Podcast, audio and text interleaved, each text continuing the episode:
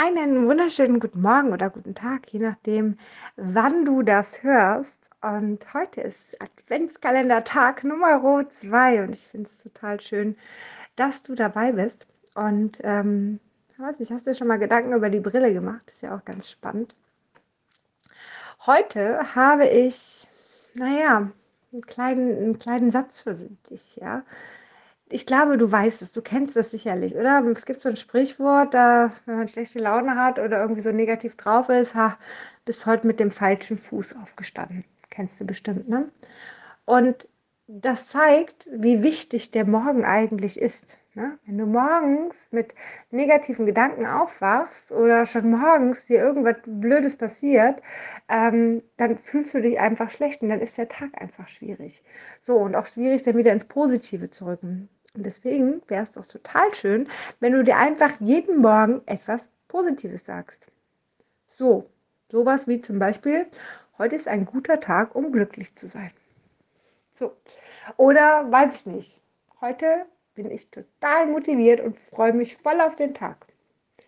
Ja, mit diesen Sätzen, bitte mach dir einen Satz, der für dich passt, okay, mit dem du dich gut fühlst. Und zwar keiner, den ich dir jetzt hier vorgebe. Also ich meine, klar, wenn du sagst, hey, das hört sich gut an, dann mach das. Aber such dir doch mal einen Tag, der morgens für dich vollkommen klar ist, dass du den für dich sagen könntest, in deiner Wortwahl auch. Und am besten machst du das schon im Bett, dass dieser Satz kommt. Vielleicht hast du ja einen Wecker. Ich weiß nicht, ob, wie du einen Wecker benutzt, ob du den ähm, auf deinem Handy benutzt, so mache ich das, oder einen anderen. Denn dort könntest du entweder einen Klebezettel drauf machen oder den Wecker auf deinem Handy so benennen. Heute ist ein guter Tag.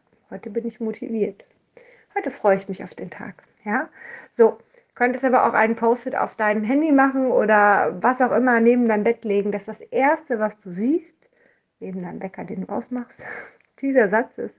Und du einfach, bevor du aufstehst, ne, bevor der falsche Fuß, damit der richtige Fuß aus dem Bett rauskommt, einfach mal in dir vielleicht drei, vier Mal sagen. Und mal richtig fühlen, wie das wäre, wenn dieser Tag genau so wird. Und ich weiß, jetzt sagst du, ah, ja, aber ab und zu habe ich ja, da habe ich einfach blöde Termine. Ne? Da, da freue ich mich nicht drauf. Da bin ich auch nicht motiviert und da bin ich auch nicht glücklich drüber, dass ich vielleicht einen Termin mit meinem Chef habe, der mir irgendwas sagen will und mir auf den Keks geht. Okay, gar kein Problem. Dann ist nun die Frage, worauf richtest du deinen Fokus? Du hast ja wahrscheinlich nicht den Termin 24 Stunden mit deinem Chef, sondern wahrscheinlich nur einen Moment. Du hast sicherlich auch irgendeinen Moment in deinem Tag, der vielleicht schön ist. Und wenn es der erste Kaffee ist, den man trinkt, oder wenn es der Moment ist, wenn man sich abends auf die Couch setzt, oder das leckere Essen, auf das man sich freut am Mittag oder am Abend oder was auch immer. Oder die nette Begegnung, wenn man seinen Partner sieht oder ich weiß nicht, was auch immer.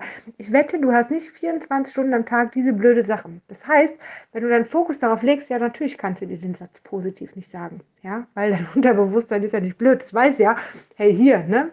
Ist ja scheiße. Aber wenn du mit dem Fokus auf dem Positiven bleibst, werde ich nochmal drauf eingehen an einem Tag definitiv, ähm, dann ist es eigentlich relativ einfach, auch sich diesen Satz zu sagen, ihn zu glauben und vor allen Dingen, dass das Unterbewusstsein ihn auch glaubt. Also, ich wünsche dir ganz viel Erfolg.